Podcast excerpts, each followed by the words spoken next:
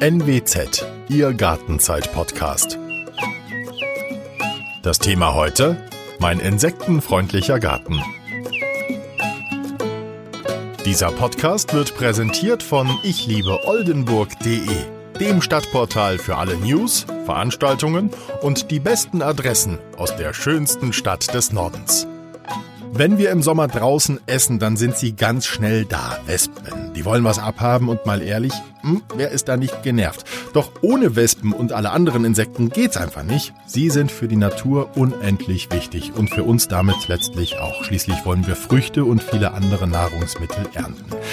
Jeder von uns kann etwas tun, damit die Insekten bleiben und nicht immer mehr verschwinden. Wir können unseren Garten oder unseren Balkon insektenfreundlich anlegen. Und wie das geht, das weiß Sandra Bischoff vom Naturschutzbund in Oldenburg. Sie sitzt in ihrem Büro und ist uns heute zugeschaltet. Hallo, Frau Bischoff, schön, dass Sie da sind. Moin, Brinkmann, hallo. Ich freue mich, dass Sie mir helfen, meinen Garten für Bienen, Hummeln und viele andere Insekten attraktiver zu machen. Frau Bischoff, dass Insekten wichtig sind, das hören wir überall. Trotzdem, vielleicht erklären Sie uns erst nochmal, warum wir ohne die Insekten wirklich nicht können. Was macht die Insekten so wertvoll? Ja, wir haben die immer um uns herum und die sind in einem Nahrungsnetz, auch mit uns. Also das ähm, hatte ich mal ein kleines Mädchen gefragt, warum wir die brauchen und die wusste das dann schon. Die hat gesagt, Mensch, wenn wir die nicht hätten, mhm. dann hätte ich auch gar keinen Apfel und keine Erdbeere. Also wir brauchen viele Bestäuber, damit wir einfach schlichter was zu essen haben. Und äh, um uns herum sind auch zum Beispiel die Vögel, mhm. die wir alle ganz toll finden und die fliegen auf Insekten. Die brauchen die für ihre Nahrung und für die Aufzucht äh, der Küken. Jetzt, ich habe mir überlegt, nach unserem Podcast hier will ich mal durch meinen Garten laufen und gucken, wie insektenfreundlich ist denn eigentlich mein Garten. Wenn ich das mache, worauf muss ich achten? Wenn Sie durchlaufen, dann werden Sie sehen, einige Ecken sind da bestimmt schon total insektenfreundlich, ohne dass Sie das sehen. Mhm. Zum Beispiel, ähm, wenn Sie da eine Pflasterung haben und da Sand drunter ist und das mhm. nicht verschlossen ist mit irgendwelchen also modern ist es ja, da die, die Fugen zu verschließen. Wenn Sie da so kleine Sandhaufen sehen, dann sehen Sie, da sind schon Insekten. Ja, die habe ich, ja. Ja, genau, das ist dann ganz schnell zu sehen. Und manche denken dann an Ameisen. Aber das gibt so ein ein paar Sachen, die so ganz allgemeingültig sind. Das nennt sich Strukturvielfalt im Garten. Mhm. Und das sind so ein paar Punkte. Blütenreichtum von Februar bis Oktober, dann auch mal Totholz im Garten oder ein Steinhaufen und äh, weiß ich, haben Sie auch einen Gartenschuppen oder sowas? Ja, den gibt's auch. Ja, da mal zum Herbst dann das Fenster auflassen und dann werden Sie Falter innen drin sehen und äh, im Frühjahr die dann wieder Aha. rauslassen. Also das sind so Überwinterungsräume, die man denen bieten kann. Wenn man das Ganze noch toppen möchte, dann kann man verschiedene Nisthilfen noch anbieten. Mhm. Ja, da haben wir eigentlich alles schon, was man so an Strukturvielfalt schaffen kann. Viele verschiedene Blütentypen mhm. ist immer wichtig. Und äh, ja, da gibt es auch ganz tolle Listen im Internet, die man runterladen kann. Da gibt es also einige, die da schon unterwegs waren, was zusammengefasst haben. Deswegen will ich sie jetzt mit einzelnen Blüten jetzt an dieser Stelle erstmal gar nicht erschlagen. Mhm. Es seien Sie wollen so ein paar Gerne. Pflanztipps. Ganz gerne, ganz genau. Wir haben im Garten ja einiges an Pflanzen. Also bei mir, ich habe Obstbäume, Apfelbäume und einen Birnenbaum. Mhm. Es sind Stauden da, Blumen, Kräuter und auch Unkraut hat man im Garten, ob man es will oder nicht. Vielleicht gucken wir mal Stück für Stück, womit ja. kann man denn die Insekten anlocken? Fangen wir mit den Blumen mal an.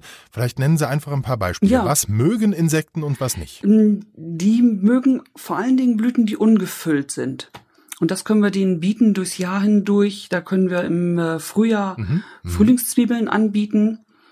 Da äh, fliegt im Februar, März, wenn es dann schon mal warm wird, in den ersten Tagen fliegt unsere häufigste Biene an Nisthilfen. Das ist die rostrote Mauerbiene. Und die sehen wir dann zum Beispiel auf Perlhyazinthen. Das sind diese kleinen blauen mhm. Knubbel, die man dann im Garten hat, die ja auch schön anzusehen sind. Also dieses ganze, diese ganze Vielfalt an Frühlingszwiebeln, die man im Garten pflanzen kann. Dann gibt's eine Pflanze, die finde ich immer ganz toll im Garten. Das ist Lungenkraut. Der mag das gerne so im Schatten. Da fliegen Bienen drauf. Beinwell und wenn man dann in den Sommer weiter reingeht, dann ist es auch wichtig, so eine Vielfalt von Blütentypen zu bieten. Da sind zum einen diese Disteln, dann gibt es aber auch sowas wie Staudenwicke, mhm. hat eine ganz andere Blüte. Oder auch äh, Wolziest. Der hat ein ganz wolliges Blatt, das ist so behaart, weil der Hitze ganz gut aushält. Also ganz toll auch im, bei unseren heißen Sommern steckt da also die Hitze ganz gut weg weil der sich vor Verdunstung schützt. Und diese Haare, da schabt eine kleine Biene runter. Und wenn wir die im Garten haben, dann ähm, sagen Kinder immer, auch guck mal, das sieht ja aus wie ein kleines Eselsohr. Und die Bienen holen sich die Haare für ihre Nester und gehen natürlich dann an die Blüten, um an Nektar und Pollen ranzukommen. Mhm. Und äh, Dann das Thema Küchenkräuter. Das hat immer jeder gerne ja auch für sich. Und äh, wenn man die zum Blühen kommen lässt, zum Beispiel beim Schnittlauch nicht immer alles selber auf sein Frühstücksbrot legt, sondern die Hälfte dann auch blühen lässt, dann hat man gleich die Blütenbesucher. Und das sind dann nicht nur die Wildbienen, sondern auch äh, kleine Schmetterlinge zum Beispiel. Welche Obstsorten sind denn für unsere heimischen Insekten besonders attraktiv und was ist weniger attraktiv? Attraktiv ist alles, was wir hier auch schon über letzten, im letzten Jahrhundert auch angepflanzt haben. Also diese Beerengehölze sind zum Beispiel ganz mhm. wichtig. Johannisbeere, Himbeere. Mhm. Ist für uns ja auch schön, kann man auch mal nett äh, was aufsetzen mit Candies und einem äh, hochprozentigen Getränk. so kann man sich dann auch den Garten wieder mit den Insekten teilen. Was ich wichtig finde, man selber möchte seinen Garten ja auch nutzen und wenn man dann noch darüber hinaus für die Insekten was machen kann, ist das ganz toll. Ja, bei den äh, Obstgehölzen, alles was da zur Blüte kommt, äh, muss ja befruchtet werden, damit es Früchte trägt. Also sind mhm. die auch sofort auch für befruchtende Insekten, Schwebfliegen, Käfer, und äh, Wildbienen total interessant. Und welche Obstsorten mögen unsere Insekten weniger? Mhm, gibt es eigentlich so nichts, was man bei uns einschränken kann. Mhm. Also weil alle, die Pflanze hat ja was davon, dass sie blüht. Sie bietet ja der Biene an, sagt, komm her, äh, hol dir den Nektar, hol dir den Pollen, damit sie dann zum nächsten Obstbaum mhm. fliegt und den befruchtet. Das wird dann im Garten bei den Obstgehölzen ein bisschen schwieriger, wenn man zum Beispiel eine Apfelsorte hat, die einen bestimmten Bestäuber braucht und man hat selber jetzt keinen passenden Apfel dazu oder der Nachbar nicht. Ja. Da sollte man dann nur darauf achten, damit man dann auch die Äpfel hat. Aber ähm, alle Obstgehölze sind ganz toll für Insekten. Jetzt äh, Stichwort Rasen. Ich gehöre mhm. zu den Menschen, die den Rasen gern, ich sag mal in Anführungszeichen, gepflegt haben. Also möglichst schön geschnitten, ohne Löwenzahn, Gänseblümchen oder gar Unkraut. Aber für die Insekten ist das jetzt eher nicht so gut, ne? Nee, das ist, äh, nennen wir es mal suboptimal. Mhm. Also da kommt dann im Sommer noch höchstens noch mal eine Schnarke und möchte dann die Eier in die Rasennarbe legen und dann wird man dann also auch ein bisschen empfindlich. Ähm, was man aber machen kann, ähm, meistens hat man ja ein bisschen mehr Rasen auch, wenn man den Platz hat, um Rasen anzulegen. Ja. Da eine Ecke mit dem Mähen einfach mal auslassen. Also da vielleicht irgendwie eine Kurve, wo es sowieso gerade schwieriger ist, mit dem Mäher da lang zu kommen und das einfach mal zur Blüte kommen zu lassen und sich überraschen zu lassen, was denn da alles dann so hochkommt, von ganz allein. Okay. Das wäre eine Möglichkeit. Und gibt's da, gibt's da eine Größe, eine, eine, Marke, wo man sagen kann, so ab der Größe macht es dann Sinn oder ist das völlig egal? Ich finde, jeder Anfang ist schon gut, aber so ein Quadratmeter auch bei anderen Struktursachen wie Sandflächen zum Beispiel, hm. da sagt man, ab einem Quadratmeter lohnt sich das eigentlich erst. Also wenn man im Rasen da ähm, jetzt selber nur zehn Quadratmeter hat, weil man so einen kleinen Handtuchrasen im Reihenhaus hat, dann ist ein Quadratmeter viel. Wenn man aber Richtig, ja.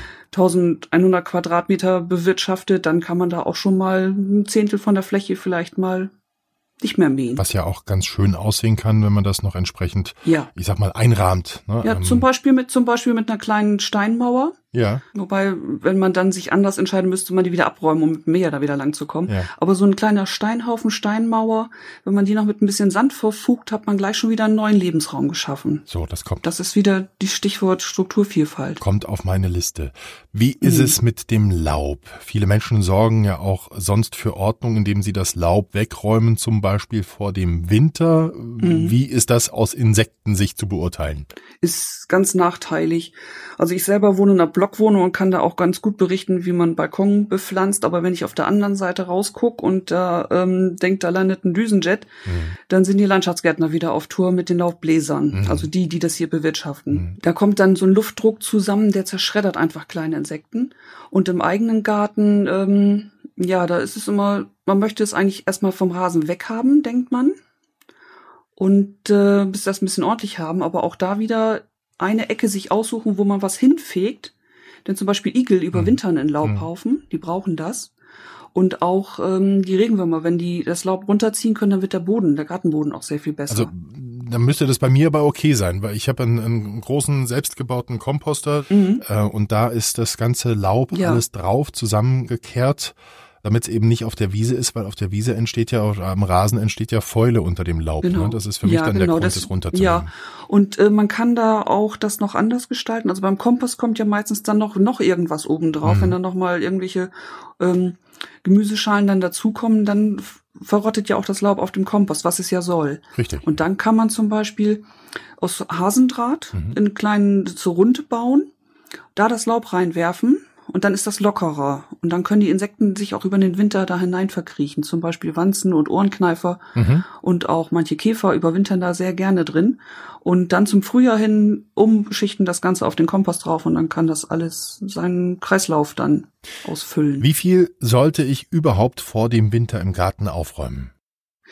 So wenig wie möglich. Das ist häufig schwer auszuhalten. Mhm. Aber das, ich selber habe zum Beispiel Königskerzen in meinem Garten drin. Und die Stängel dieser Königskerzen, also eine ganz attraktive Pflanze für, für äh, Nachtfalter auch, diese Stängel sind markhaltig. Da gibt es auch zum Beispiel die Brombeere ist auch markhaltig. Aber die Königskerze, da können innen drin Wildbienen nisten. Und wenn ich jetzt zum Herbst das aufräume, dann kompostiere ich die Wildbiene gleich mit. Mhm. Und das machen sich viele nicht so bewusst. Also ich ähm, lasse die immer mindestens bis April stehen. Mhm und schneide die dann erst raus. Frau Bischof, wie sieht es denn mit dem Nutzbeet aus? Kann ich da noch extra was für die Insekten tun? Ja, also ist immer immer überall möglich. Und ich ja. komme ja aus einer äh, aus Oldenburg aus einer Grünkohlgegend. Ich lasse zum Beispiel vom Grünkohl immer einen Kohl stehen, mhm. der dann blühen darf. Und ähm, dann haben wir gleich Futterpflanzen für den Kohlweißling. Nicht gern gesehen im Garten, aber ist ja auch ein nützlicher Falter. Mhm. Das ist ja so unsere Beziehung zu Insekten ist ja immer zwiegespalten. Die Larven finden wir meistens nicht so toll, aber das fertige Insekt, da sagen wir, oh, wie schön. Richtig, ja. Und beim Gemüsebeet, da kann man zum Beispiel Lauch, dann die, die Kräuter blühen lassen. Und ähm, zum Beispiel Erbsen und Bohnen sind, da sind die Blüten auch sehr attraktiv für Hummeln. Mhm. Das ist eine gute Möglichkeit im Garten. Ganz anderes Thema. Rosen. Plötzlich haben die Rosen Läuse oder es machen sich andere Schädlinge ja. breit. Ähm, zur Chemiekeule greifen, das kann für die Insekten ja auch nicht gut sein, aber Richtig. welche Alternativen gibt's? Da haben wir ein Tier, das ähm, da fasst man, also mehrere Tiere, da fasst man dieses Larvenstadium, was so ein Insekt hat, als Blattlauslöwe zusammen. Und äh, einer mhm. der Vertreter ist demnächst wieder zu sehen, weil der aus dem Winterquartier, aus den Häusern wieder rauskrabbelt oder aus unter Rinden weg. Das ist der Marienkäfer. Mhm. Und die Marienkäferlarve, die schreddert so 50 bis 100 Blattläuse am Tag weg. Das heißt also, bis es dann fertiges Insekt ist, sind das 600, eine einzige Larve, 600 Blattläuse. Oder auch, ähm, ich weiß nicht, ob Sie die kennen, die Florfliege. Ja. Die entdeckt man ja häufig neben Hauseingängen. Ganz filigrane Flügel hat, die in einem zarten Grün goldene Augen. Kleine Kinder denken immer an eine, an eine kleine Fee, weil die so feenartig aussieht. Mhm. Auch die schafft, ähm, der Blattlauslöwe, diese Larve, schafft auch 500 Blattläuse. Und ähm, die werden auch zum Beispiel in Gewächshäusern eingesetzt, um da ökologisch die die ganzen Schädlinge zu bekämpfen. Ja, Mahlzeit, würde ich sagen. Ja, guten Appetit. Ähm, jetzt nehmen wir mal an, ich habe gerade frisch gebaut, das mhm. Haus steht, jetzt ist der Garten dran. Wenn ich von Anfang an gleich richtig loslege, was kann ich tun, damit mein Garten insektenfreundlich wird? Ja, hängt immer ein bisschen davon ab, wo man wohnt, was für einen Erdboden man ohnehin schon hat. Also häufig ist das so, dass man sich dann sogenannten Mutterboden kommen lässt, den auffährt und dann geht das muntere Pflanzen los. Und wenn man von vornherein schon einen Boden hat, der sandhaltig ist, mhm.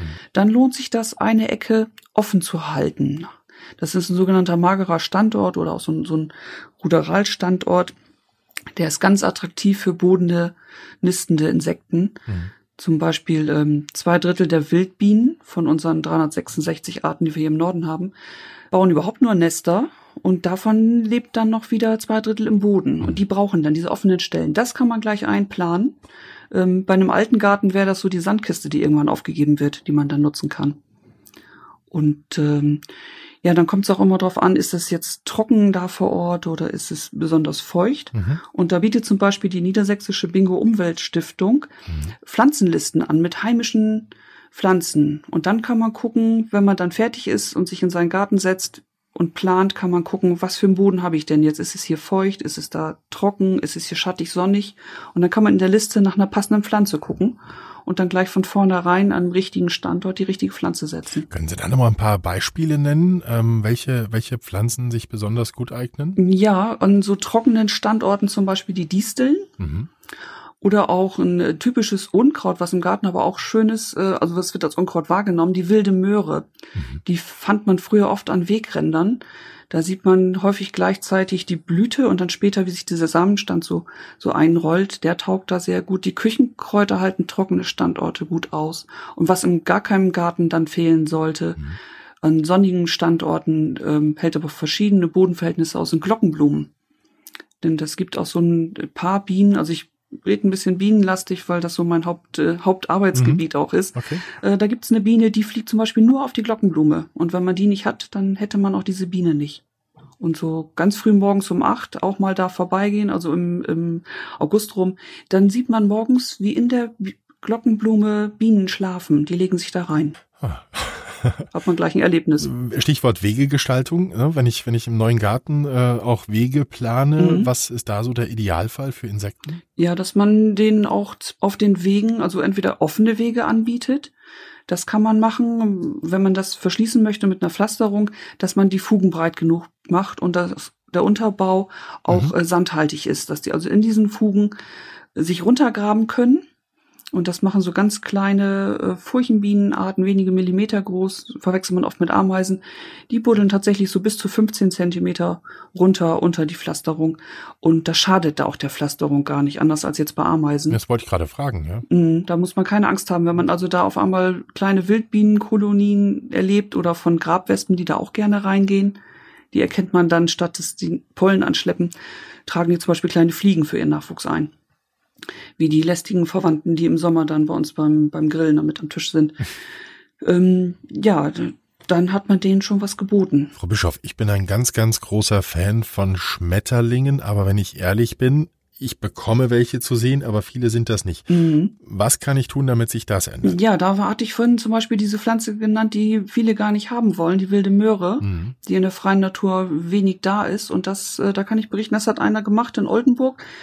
Der hat dann diese wilde Möhre in den Garten gepflanzt und ein Jahr später kam tatsächlich schon ein Anruf. Kann das sein? Ich habe hier so eine Raupe. Ist das der Schwalbenschwanz? Der braucht nämlich genau diese Pflanze für seine Larvenentwicklung. Ja. Und äh, also gezielt Schmetterlingspflanzen pflanzen. Was wäre das noch außer der wilden Möhre? Ja, das wären zum Beispiel ähm, bei der Königskerze, da kommt dann so ein kleiner Falter, der heißt roter Scheckenfalter, ähm, echtes Medesüß zum Beispiel. Mhm. Man kann aber auch Malven pflanzen, sind im Garten auch ganz schön.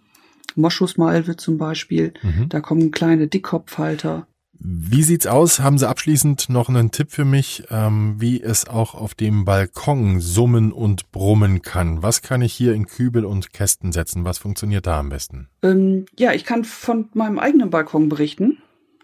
Und zwar habe ich einen Kübel hingesetzt und äh, ein bisschen größeren und das ist so ein sogenannter Erdbeertopf, aber ein bisschen, bisschen größer als der Standard, den man hat. Das ist ein Topf mit so einzelnen Taschen außen dran, in die man auch gut Kräuter reinsetzen kann. Ja, genau. Schickes Ding. Ja. Und äh, da habe ich zum Beispiel in den Taschen Glockenblumen drin, die immer wieder gut zur Blüte kommen. Und äh, oben drin mhm. habe ich ein Geißblatt, ein rankendes Geißblatt was dann ganz schön duftende Blüten hat. Und das äh, lasse ich einmal um den Balkon herumranken und halte das immer durch Rückschneiden ein bisschen im Zaum. Und dann mache ich es also genauso wie im Garten im Kleinen. Ein paar Frühlingsblüher als Zwiebeln habe ich da drin, also die äh, Traubenhyazinthe. Und dann äh, typisch zum Sommer hin habe ich eine Färberkamille, die auch im Garten gut funktioniert. Das ist so ein Körbchenblüter, die blüht äh, gelb und als Kontrast habe ich daneben ähm, zwei Malven, die Moschusmalve und die wilde Malve, die blühen lila und rosa und so hat man ein schönes Farbenspiel auf dem Balkon und dann einmal komplett die Küchenkräuter durch, also Thymian, Bohnenkraut, all diese Dinge, Lavendel passt auch immer gut auf dem Balkon. Und was auf dem Balkon ja auch immer wichtig ist, äh, dass man nicht andauernd gießen muss. Das ist klasse bei den Küchenkräutern, weil die alle so halb mediterran aus dem Bereich kommen. Die können das also auch mal vertragen, wenn es ein bisschen wärmer wird. Das ist so mein Tipp. Frau Bischof, ja. wir sind am Ende. Ich werde gleich in den Garten spazieren. Vielen, vielen lieben Dank für die wunderbaren Ratschläge, für all Ihr Wissen. Ja, sehr gerne. Bestimmt macht es der ein oder andere Hörer jetzt wie ich und schaut mal mit den Augen eines Insekts durch den Garten. Ja, einfach mal sich durch den Garten treiben lassen. Vielen Dank. Gerne. In unserer nächsten Gartenzeit-Podcast-Folge gehen wir dem Gärtnern auf dem Balkon nach. Wir sprechen mit Melanie Öhlenbach aus Bremen. Die Journalistin verrät uns, wie wir auf engstem Raum anbauen und ernten können. Bis dahin empfehle ich Ihnen unser Gartenzeit-Internetportal. Sie finden uns auf nwzonline.de slash Gartenzeit. Dort können Sie sich gern auch für unsere Newsletter anmelden, sodass Sie regelmäßig neue Gartentipps in Ihr Postfach bekommen. Außerdem finden Sie hier zu unserer Facebook-Seite. Und Falls Sie Lust und Zeit haben, empfehlen Sie uns gern weiter oder bewerten Sie uns. Wir freuen uns darüber. Ihr Olaf Brinkmann.